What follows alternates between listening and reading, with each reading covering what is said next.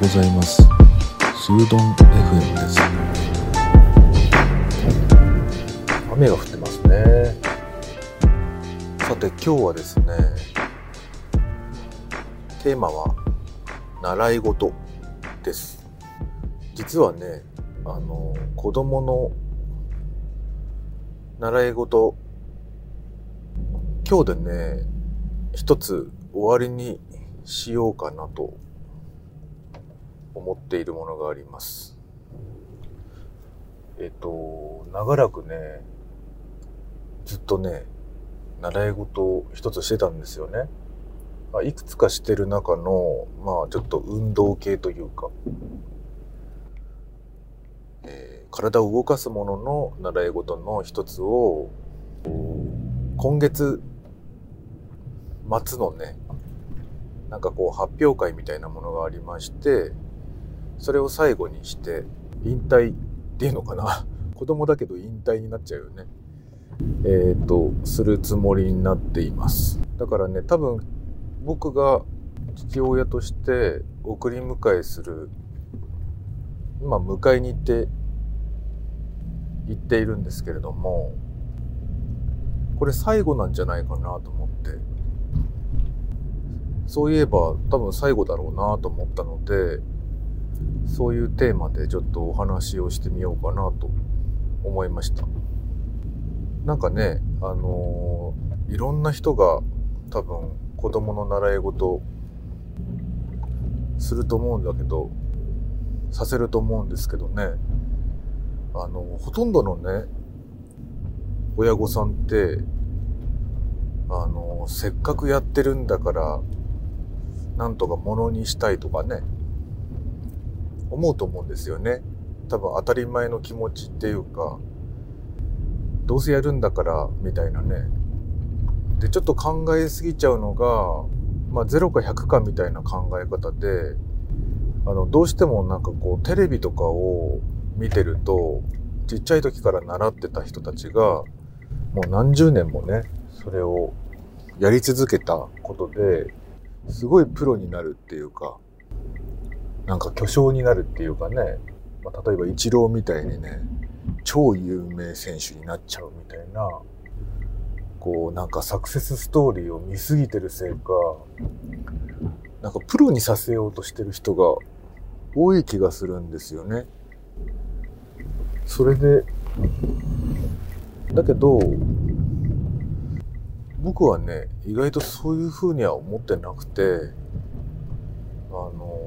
世の中にはねその表舞台の方に立つ人とどっちかというとその裏側にいる人っていうのかな支える側の人あの世の中の言葉で言うとスタッフさんっていうふうに言われることが多いと思うんだけど例えばテレビに出演する側の人例えばですよねテレビで考えると出演する人のことと人側の、まあ、例えばモデルさんとか芸能人って言われている人がいると思うんだけどまあそういう人になる人とあとは裏方さんって言ってねあのまあカメラマンだったりメイクさんだったり衣装さんだったり音声さんだったりまあいろんな人がいるわけなんだけど実はねその裏側の人がスタッフさんとして関わってる人の数の方がめちゃくちゃ分野も広いしいっぱいいるんですよね。で僕なんかはどっちかっていうと裏方の人間なんですよね。あの表に出るってことはほとんどなくてまあたまにね講演会とかあのなんか喋るところっていうのはあるんだけれどもその顔よりもね作ったものの方が評価されるっていう世界にいたりしてでそのじゃあ誰のためのものづくりをしてるかっていうと誰かのクライアントのためのものづくりをしてるっていうことがほとんどなんですよね。でちょっと話は戻戻しますとねあの子供がいろんなことに携わってみるっていうのはまあ、社会勉強としては素晴らしいことで、で、例えばね、それがね、あの、一流選手にはならないとしても、全部ね、子供たちの引き出しになるんですよね。なのでね、一つだけ僕が言いたいのは、親御さんたちの側にいる人たちがもしこれを聞いてくれてるんだったら、なんか素養の一つっていうか、引き出しの一つだけでも、習い事をすることで、引き出しが増えるんだよっていう感じに思ってくれたら、ものすごい成果になるんじゃないかなと思うんですよね。せっかくね、なんかこういろんなね、習い事がこの世の中にあって、あの、面白いと思うんで、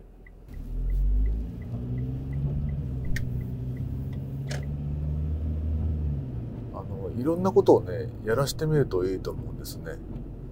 で、必ずしも一つのことをね、まあ、追求することも悪くはないし、すごく素敵なことではあるんだけれども、あのー、多分そういう人って一握りなんですよね。一つのことだけをずっとずっとずっとやっていて、それがすごくアイデンティティになって、で、それでプロになっていくっていうのも一つの考え方なんだけど、ほとんどの場合は、もうミクスチャーだと思って、いろんなことを少しずつやったことで、いろんなことが見えてくる。そのことで、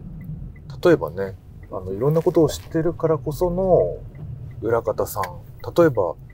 プロデューサー業とかね、そういうものっていろんなことをしてる人がなれる職業だと思うし、逆にそういうことの方が得意な人っていうのもいると思うんですよね。あの素養とこの素養が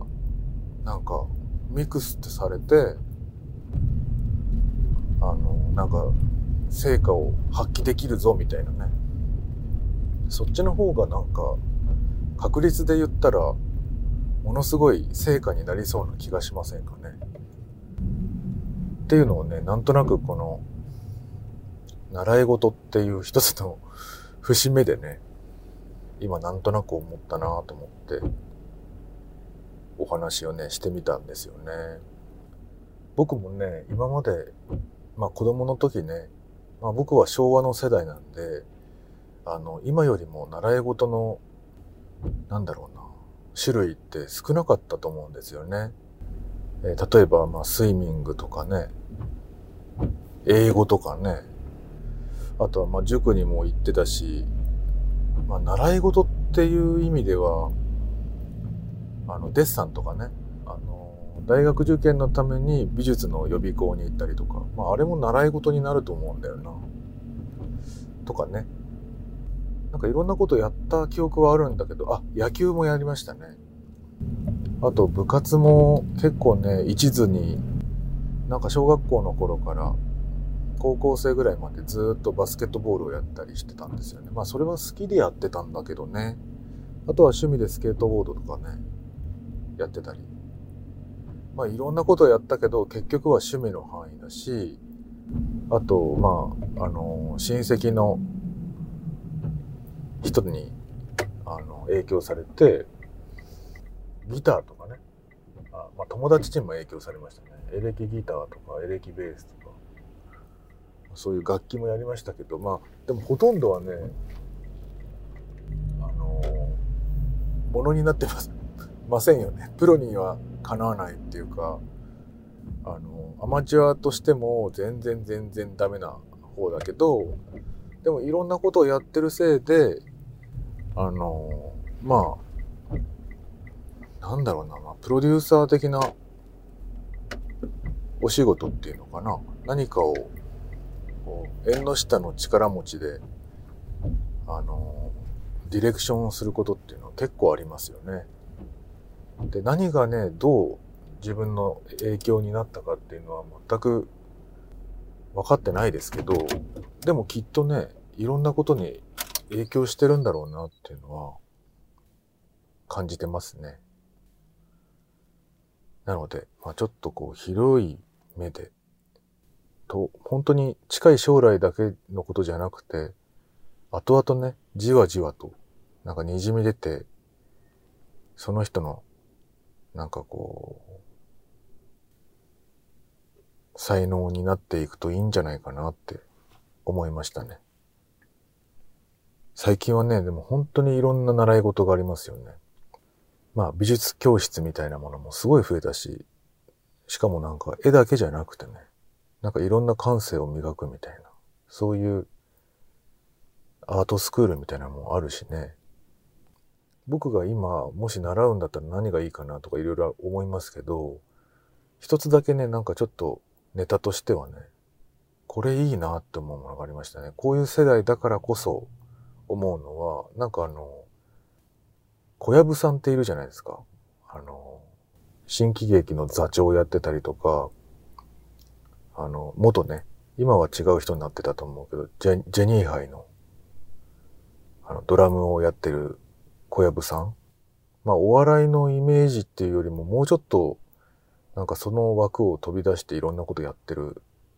お兄ちゃんっていう感じの人ですけど、あの人がね、なんかあの、まあ、親との確執みたいのがあったんだけど、唯一ね、そのお母さんに感謝してるのは、あの、将棋？将棋をね、なんかちっちゃい頃からね、やってたらしいんですよね。で、その話が僕すごく好きで、あの、まあ、検索すると多分そういう話出てくると思うんですけど、あの、ある時ラジオかなんかでそれ小籔さんが話してて、その将棋を知っていたことで、あの、新喜劇って自分が一番年下で座長をやっていて、もう本当にクロートレベルの自分のおじいさんぐらいの世代の人たちをこうまとめなきゃいけないときに、本当に青2歳だったけど、あの、みんながね、あの、よく話を聞いてくれたっ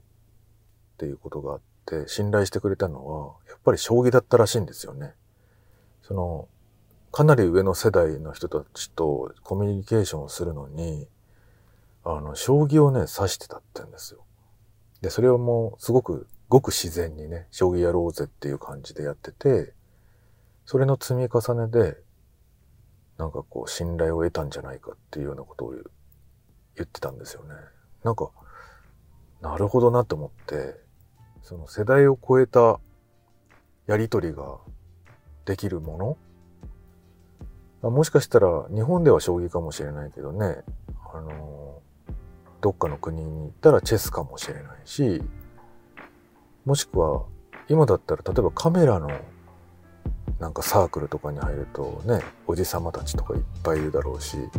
そういう人たちともカメラの話、詳しければね、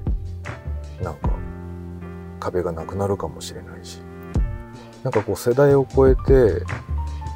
なんかこう楽しめるようなことをやっておくと、一つのなんか人間性っていうのができるのかもしれないなとかね、思いましたね。っていうちょっと真面目な話をしてみました。皆さんはね、どんな習い事をしてきましたかね？もしくはお子さんたちがいる人はどんなことをやってますかねまあ、あの、姪っ子ちゃん、おいっ子ちゃんがいる人たちも何か面白いものを習ってるぞっていうのがあったら教えてほしいですね。はい、今日は習い事のお話でした。それではまた。